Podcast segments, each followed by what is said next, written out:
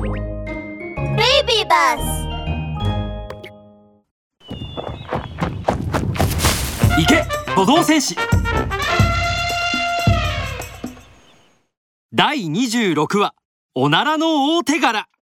さっさと止まれ飛ぶんじゃない！小原社長とガリ吉はビョンビョン飛び跳ねたりしながらフォードを追いかけますがどうやってもフォードを捕まえることができません麻酔薬を何度投げてもすぐに避けられてしまい小原社長もガリ吉も疲れ果てて汗だくになっています。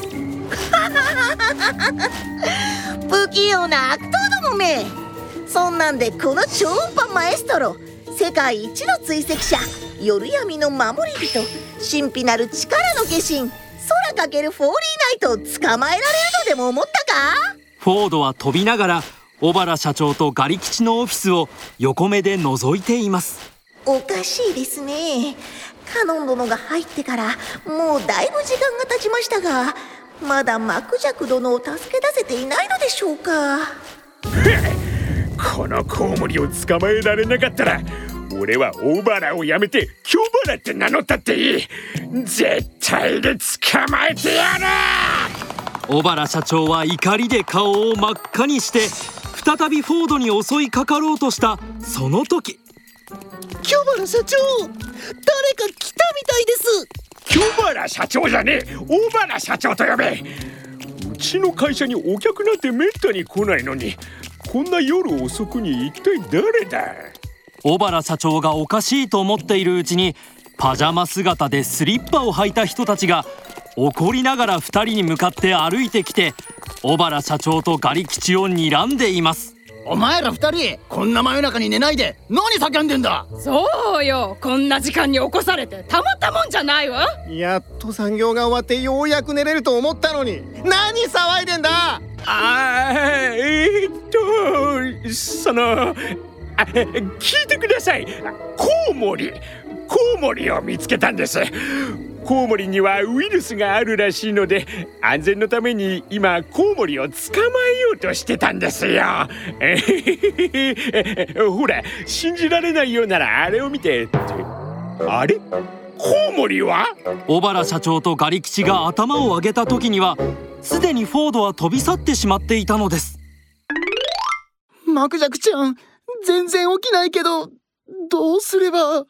小原社長のオフィスではカノンが段ボールに入って気絶しているマクジャクを見て困り果てていました。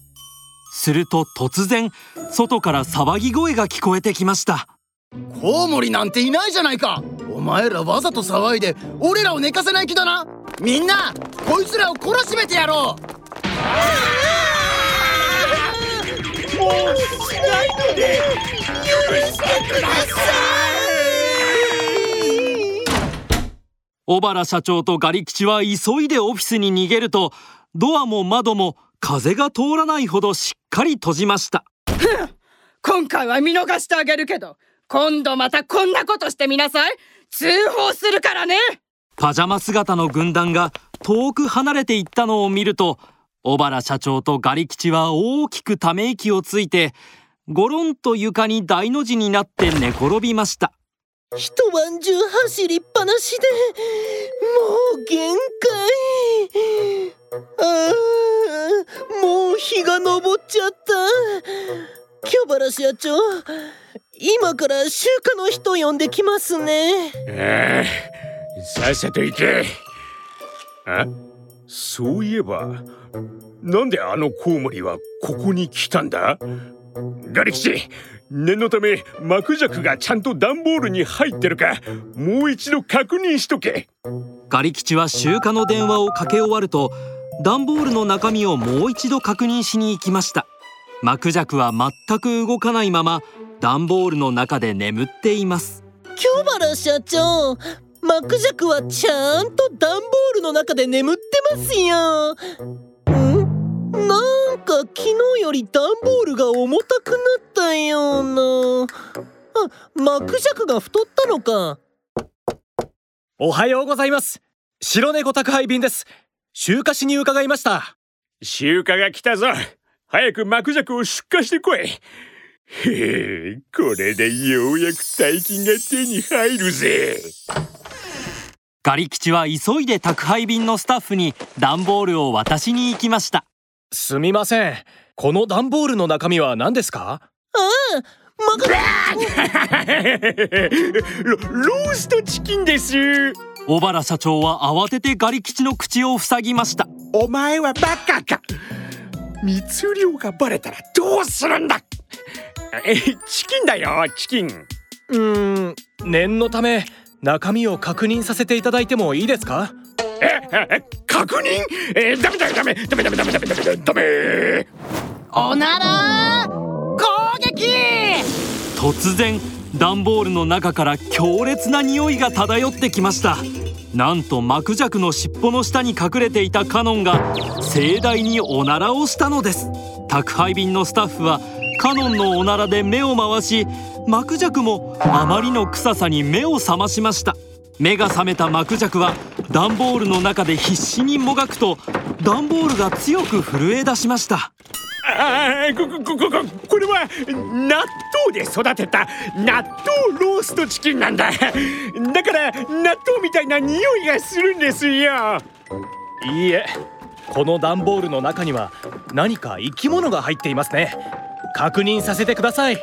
宅配便のスタッフが段ボールを開けると中から現れたのはカノンとマクジャクでした。ここれは野生の動物？宅配便のスタッフは驚きで目を大きくしています。彼は慌ててハサミを取り出すとマクジャクを縛り付けているロープを切りました。宅配便のスタッフが警察に通報しようとすると小原社長とガリ吉は慌ててトラックに乗り込みアクセルを強く踏んであっという間に遠くに逃げてしまいました。大変だ。密漁者たちが逃げた。シベリアイタチさんマクジャクさん大丈夫ですか？大丈夫です。僕とマクジャクちゃんを助けてくれて本当にありがとうございます。その俺はマクジャクちゃんではないんだが。マクジャクの声を聞いた途端カノンは驚きで固まってしまい口をパクパクさせていますそれを見てマクジャクちゃんではなくマクジャクおじさんが大笑いしました。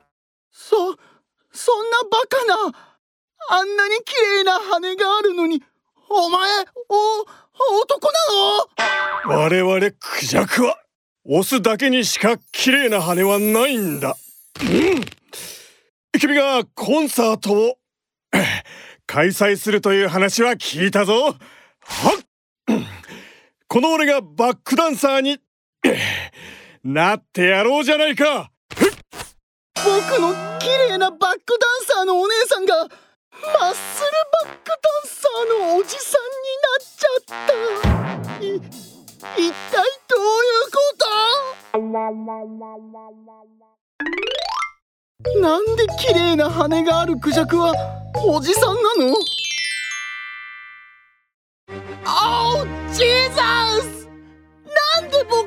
ダンサーはお姉さんじゃなくておじさんになったんです。